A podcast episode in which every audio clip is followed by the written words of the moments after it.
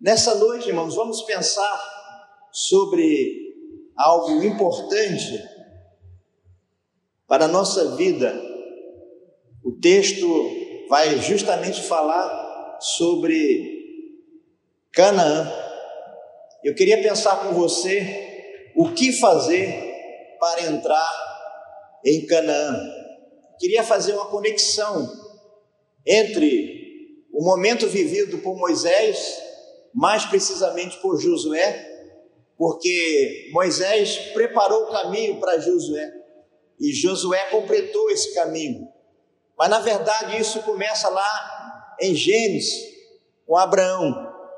Mas vamos ao texto, capítulo 3, verso 23, que diz assim: Também eu pedi graça ao Senhor, no mesmo tempo dizendo: Senhor Jeová, já começaste a mostrar ao teu servo a tua grandeza e a tua forte mão, porque Deus há nos céus e na terra que possa fazer segundo as tuas obras e segundo a tua fortaleza? É uma pergunta. Rogo-te que me deixes passar para que veja esta boa terra que está além do Jordão esta boa montanha e o Líbano. Porém, o Senhor indignou-se muito contra mim por causa de vós e não me ouviu. Antes, o Senhor me disse: basta, não me fale mais nesse negócio. Sobe ao cume de Pisga, levanta os teus olhos ao ocidente, ao norte e ao sul ao oriente e vê com os teus olhos, porque não passarás esse Jordão. Manda, pois, a Josué e esforça-o e conforta-o, porque ele passará adiante deste povo e o fará possuir a terra que apenas verás. Assim, ficamos neste vale, de fronte de Bete Peor. Oremos, Senhor, que prazer imenso estar meditando hoje acerca desse tema, o que fazer para entrar em Canaã.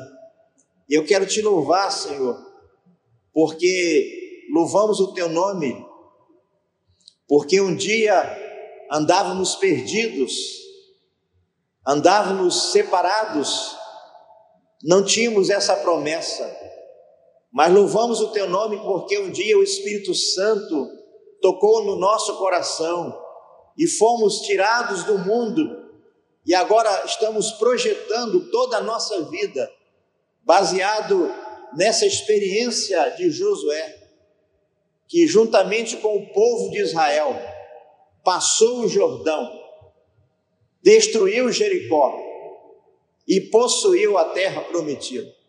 Pai, que nessa noite também possamos lembrar que não foi fácil para os teus servos do passado viver toda essa experiência, mas nós queremos louvar o teu nome, porque que o teu Espírito nos ensina nessa noite, nos ensine nessa noite como andar na tua presença e como fazer deste mundo uma Canaã celestial. Por isso, prepara o nosso coração.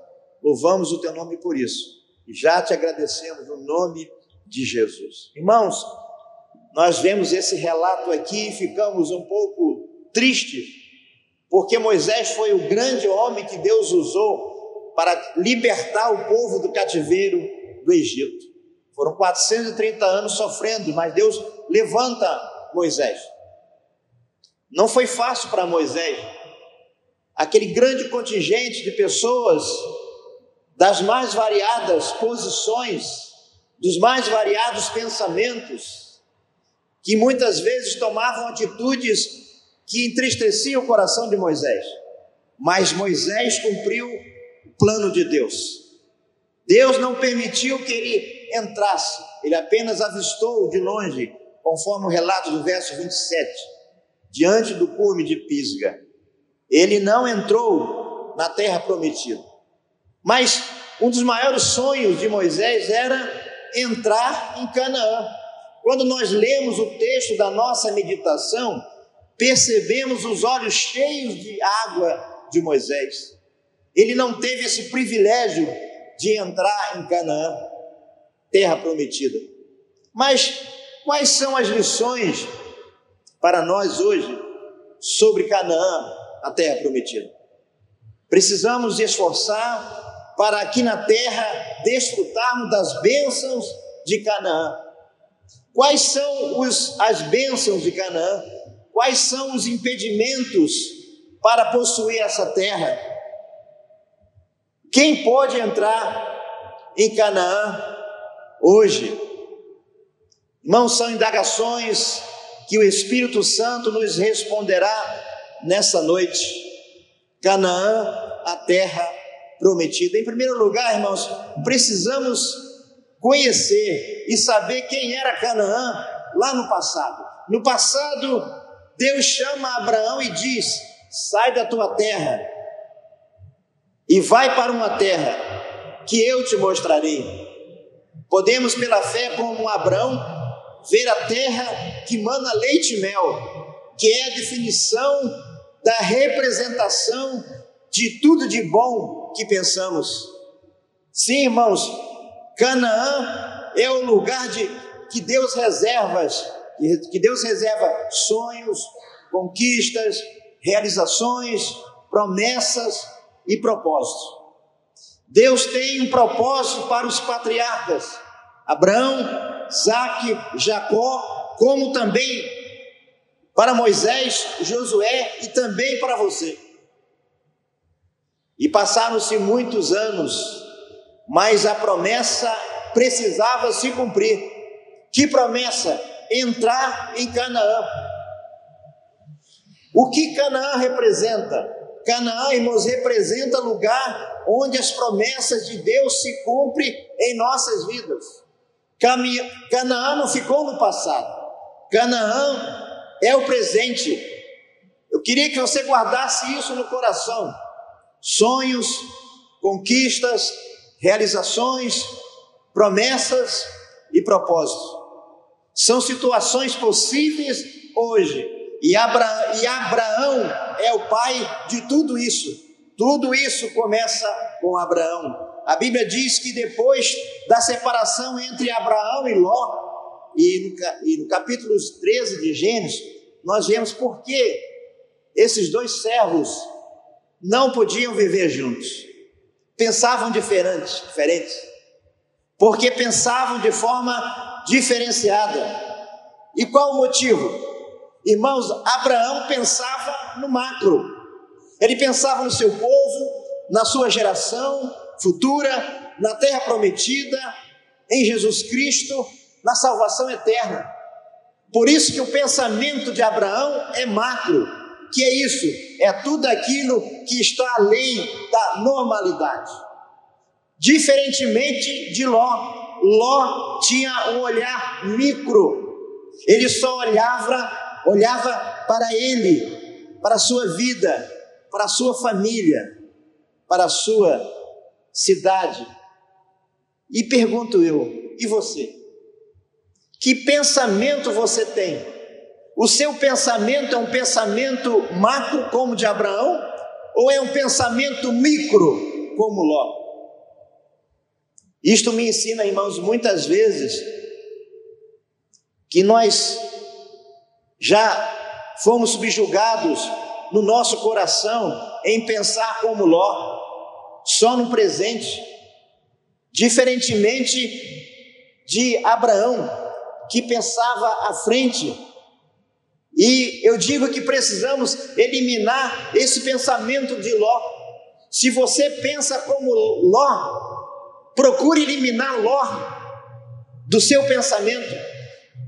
Então pense, projete e viva o macro. Pense agora na sua vizinhança. Pense agora na sua família. Pense agora no futuro da sua nação. Pense no que Deus pode fazer e vai fazer através de você.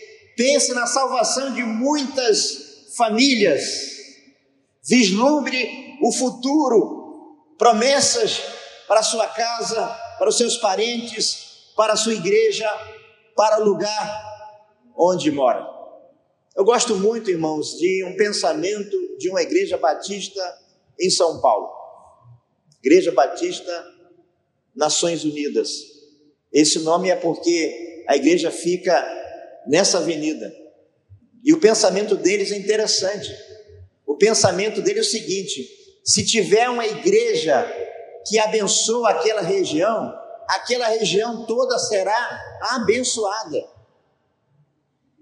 E nós devemos pensar assim, quando nós nos convertemos, quando nós aceitamos Cristo, quando nós mudamos o ambiente onde nós moramos, certamente todo aquele, aquele ambiente onde nós vamos, nós podemos projetar isso. Irmãos, Abraão, ele começa a vislumbrar isso quando ele tem aquela experiência de deixar a sua terra, a experiência de deixar o lugar onde ele morava e ir para uma terra onde Deus iria lhe mostrar. E certamente ele foi muito abençoado porque Moisés, ele seguiu as leis do Senhor. Deus respondeu com bênçãos dos céus. Assim como Deus respondeu com bênção dos céus para Abraão, Ele também quer responder com bênção dos céus para a sua vida. Irmãos, mas o que levou o povo a marchar errado? A Bíblia diz que eles podiam, poderia passar por um período curto de tempo, mas eles levaram 40 anos para possuir a terra prometida. E eu tenho aqui cinco coisas que eu chamo de impedimentos para entrar em Canaã. Primeiro, a primeira coisa que eu penso que foi a cobiça. Cobiça é a busca constante da satisfação do nosso ego. Veja o que diz Tiago 1,14: Mas a cada um é tentado quando é atraído e engodado pela sua própria cobiça. Nós temos também, irmãos, a experiência de Acã. A Bíblia diz que Josué, ele invadiu Jericó, destruiu Jericó, mas a ordem de Deus era para que ninguém cobiçasse, não pegasse nada ali em Jericó. E, Acã comete esse erro ele pegou uma capa babilônica, babilônica, ele pegou 200 ciclos de prata e pegou uma cunha de ouro de 50 ciclos. E a Bíblia diz que mais tarde, o povo de Deus, comandado por Josué, não conseguiu vencer batalhas, até que Deus falou o coração de Josué. E a Bíblia diz que depois de muito orar, depois de fazer uma investigação criteriosa, eles chegam em Acã e a Bíblia diz que Acã foi exterminado. Então, cobiça é um impedimento. A segunda, o segundo impedimento é a idolatria. É um sistema de valores que criamos em que damos mais importância a qualquer outra coisa do que a Deus. E nós podemos ver isso, irmãos, quando Deus dá os dez mandamentos. Os dez mandamentos era sinal para o povo de Israel, como também é sinal para cada um de nós, para que possamos fugir da idolatria. O terceiro impedimento é a imoralidade, que designa todos os tipos de pecados sexuais. A Bíblia diz: depois de Moisés ir para o monte, passar ali 40 dias e 40 noites, orando, buscando a direção de Deus, a Bíblia diz que o povo fez um bezerro de ouro, caiu em pecados terríveis de imoralidade. Mas nós temos uma quarta, um quarto impedimento, que é pôr o Senhor em prova é pedir que Deus faça algo contrário à sua vontade ou ao seu caráter. Nós podemos ver isso em Lucas 4, de 9 a 12, que foi a tentação de Jesus no deserto. O inimigo tentou de qualquer forma pôr o Senhor à prova, mas a Bíblia diz que no final Jesus saiu vitorioso. Mas nós temos a última, e eu creio que essa última aqui, irmãos, ela é terrível, que é o quinto impedimento, que é a murmuração. Que é murmuração? Nada mais do que fazer uma confissão negativa, é, é queixar-se da vida, é criticar os outros. O amor, achar erro em tudo, espalhar boatos, são formas de murmuração. Veja o que diz Números 14, verso 27. Até quando sofrereis essa má congregação que murmura contra mim? Neste deserto cairá o vosso cadáver, e os que dentre vós contra mim murmuraste.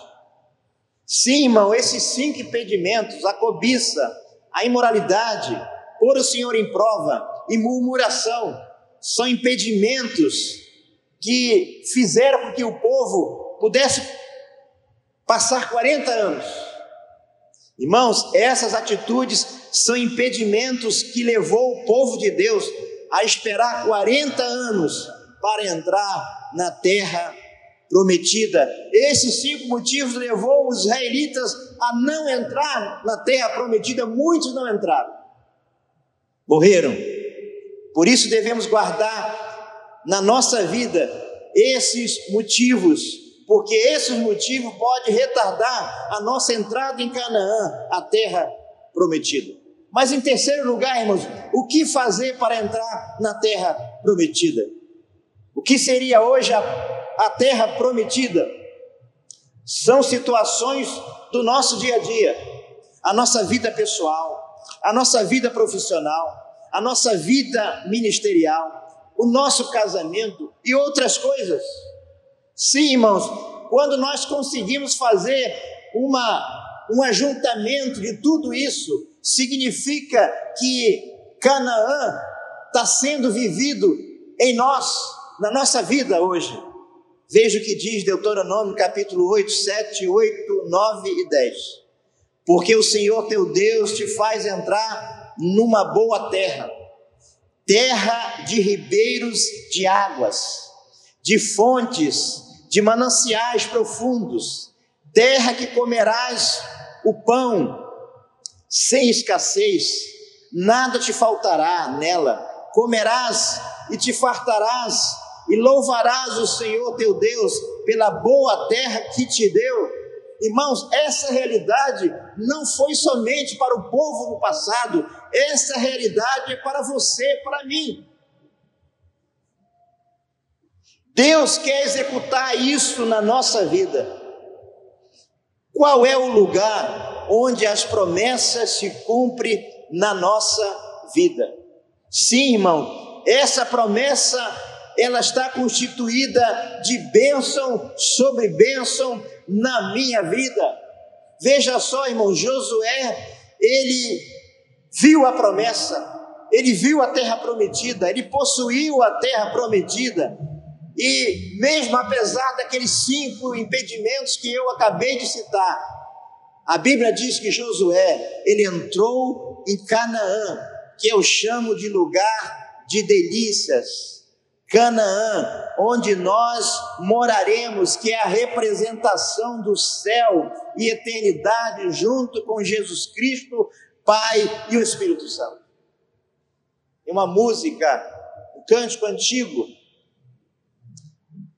que na minha terra idade, alguns irmãos conhecem, que diz: Caminhando eu vou para Canaã, caminhando eu vou para Canaã. Irmãos, a cada dia que você passa, você está caminhando para Canaã. Como você pode vislumbrar isso? É quando nós podemos viver uma vida totalmente desvencilhada dessas agruras, dessas adversidades que nós vemos no nosso dia a dia. Quantas e quantas vezes, irmãos, no nosso coração nós pensamos em desistir, mas a Bíblia diz que o Senhor vem sobre a nossa vida e nos fortalece. Sim, irmãos, veja o que diz Deuteronômio 13, 15, 16. Vê que hoje proponho a vida e a morte, o bem e o mal, que hoje te ordeno que ames o Senhor teu Deus, ande nos seus caminhos, guarde os seus caminhos, guarde os seus mandamentos, os seus estatutos, os seus juízos, então viverás, multiplicarás, e o Senhor teu Deus te abençoará na terra que passa a possuí-la. Essa verdade, irmãos, precisa ser introjetada no nosso coração, na nossa vida diária. Que texto maravilhoso! Temos leis e estatutos que são normas de condutas para o bem viver. Temos direitos e deveres a cumprir. Veja a ordem. Primeiro, irmãos, amar a Deus, em primeiro lugar. Segundo, andar nos seus caminhos e mandamentos. Terceiro, guardar os mandamentos, os estatutos e juízes. Nós que vivemos nesse mundo agora desordenado, onde as pessoas querem fazer aquilo que vai no seu coração, mas nós, como servo de Deus, precisamos nos reportar agora ao Salmo número 1, que fala que bem-aventurado é o varão que não anda segundo o conselho dos ímpios, nem se detém no caminho dos pecadores, e nem anda na roda dos escarnecedores. Sim, irmãos, nós vivemos em sociedade e muitas vezes somos pressionados a abandonar a nossa fé. Mas a Bíblia diz que o varão, o homem que ama o Senhor, ele vai frutificar, ele vai prosperar, porque ele confia no Senhor. Veja só, irmão, notou que tudo isso começa quando eu obedeço ao Senhor Deus? Na Bíblia nós temos exemplos de homens que obedeceram a Deus e foram felizes nos seus projetos. Neste dia, Deus quer marcar a nossa vida com atitudes que agradam o seu nome. Deus quer virar a nossa página, a, página, a nossa história, Ele quer virar essa página na nossa vida. Quem são os nossos exemplos de vida, irmãos? Nós temos Abraão, homem cheio de fé, olhou para Deus, abençoou uma nação inteira. Deus quer te levar a você a grandes conquistas. Nós somos pessoas únicas. Quando você nasce, quando nós nascemos, os nossos pais nos deram um nome. Por isso somos pessoas únicas. E eu tenho aqui uma série de amigos com seus nomes completos: Carlos da Conceição Rodrigues, Raimundo Sales de Andrade, Jobel Geraldo da Silva, Alessandro Oliveira dos Santos. São pessoas que tiveram as suas vidas mudadas, que faz parte do meu contexto social. Olha só, irmãos, que privilégio Deus te escolheu para abençoar a sua geração com toda sorte de bênção. Mas Deus também quer nos usar de forma poderosa para que possamos fazer da nossa vida, do nosso contexto social, da nossa vida espiritual, com todo o nosso potencial, marcar a nossa geração. Para isso, irmãos, precisamos nos arrepender, fazer um compromisso de fidelidade e de aliança, deixar um legado de bênçãos, viver a terra prometida hoje. A terra prometida começa aqui. Devemos ter o nosso coração como o coração de Josué e Caleb. Irmãos, eu fico pensando quando Moisés chama dez espias para visitar a terra. A Bíblia diz que aqueles espias foram lá e quando chegou lá, não viram gigantes. Tiveram um olhar negativo. Mas a Bíblia diz que quando Josué e Caleb voltam, eles veem aquela nação, aquele povo, de uma outra forma. Eles veem de forma diferenciada, porque eles perseveraram em seguir ao Senhor, eles não olharam para os obstáculos, viu a possibilidade presente. Ele viu que aquela terra, irmão, dava cacho de uvas que dois homens não conseguiam carregar. Essa deve ser a nossa visão, uma visão positiva da vida, uma, uma visão de mudança da vida, uma visão que realmente vai influenciar a nossa geração. De forma nenhuma, irmãos, podemos ser influenciados. Pelo contrário, nós devemos influenciar, porque a Bíblia diz que nós somos sal e luz deste mundo. Nós temos a luz de Jesus na nossa vida. Nós somos sal, e o sal serve para temperar. O sal, ele serve para dar sabor. Aonde o crente pisa, algo maravilhoso acontece. Quando o crente, lá no seu colégio, lá no seu trabalho, lá na sua rua, ou em qualquer outra espaço possível, ele deve fazer diferença. Nessa noite, irmãos, eu queria que você pensasse nessa possibilidade de você fazer do seu cantinho, que é o seu lar, uma Canaã celestial. De, fazer, de você fazer do lugar aonde você mora uma Canaã celestial. Mas como isso pode acontecer? Isso pode acontecer, irmãos, quando você der um reset na sua vida espiritual. O que é reset? É volta à forma original, é restabelecer, recompor, desligar e religar um computador ou um equipamento por falha ou em correção, é restaurar. Se travou, resete. Se a sua vida travou, resete. É hora de recomeçar. No início, irmão, no Éden, era Deus e o homem, mas o pecado entrou então Jesus veio, restaurou a nossa vida, salvou, colocou novamente no seu Éden. Significa, irmãos, que Jesus Cristo é o nosso reset.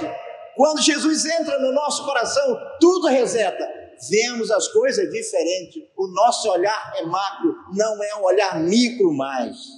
Hoje é dia de recomeçar. Hoje é dia de você resetar. Nessa noite, Pense nisso. Para guardar no coração e na mente. O que fazer para entrar em Canaã? Rememorando.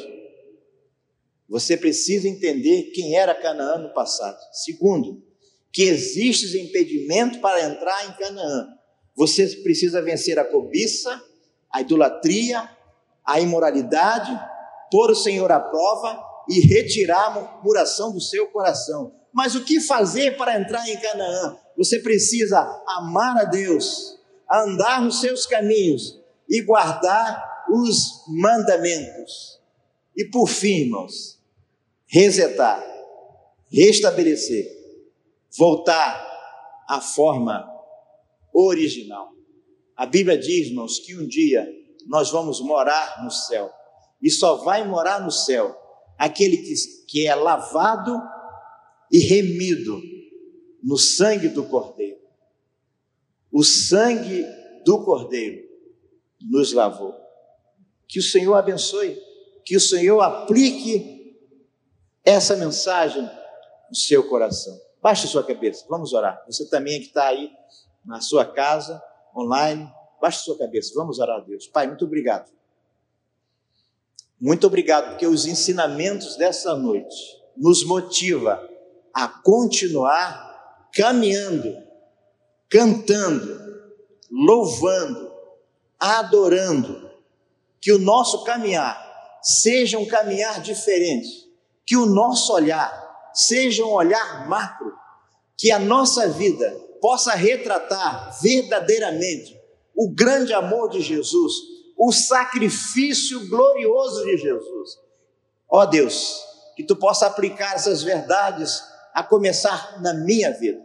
Por isso te louvamos, te adoramos, no nome poderoso, precioso de Jesus. Amém.